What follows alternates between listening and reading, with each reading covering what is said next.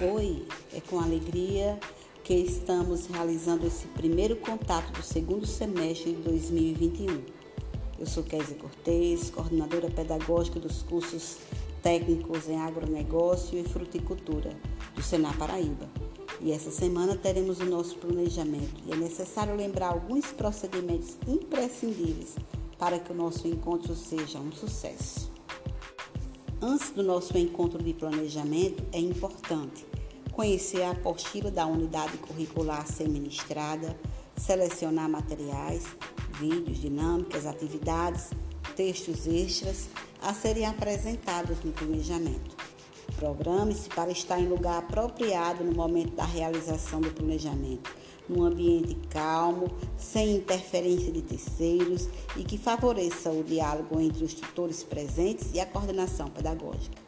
Caso ocorra problema imprevisível no horário do planejamento, comunique a coordenação para ajuste imediato.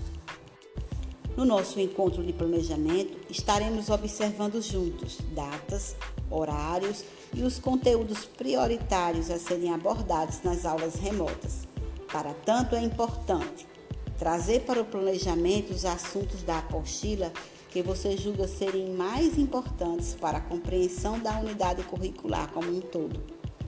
Caso na unidade curricular ser ministrada temos previsão de visita técnica virtual ou oficina virtual, traga para o planejamento sugestão de localidade, dinâmica de realização que se adeque ao modelo previsto nos roteiros de visita e oficina do curso técnico, roteiros estes disponibilizados pela coordenação. Apresente os materiais selecionados por você para o trabalho em sala de aula.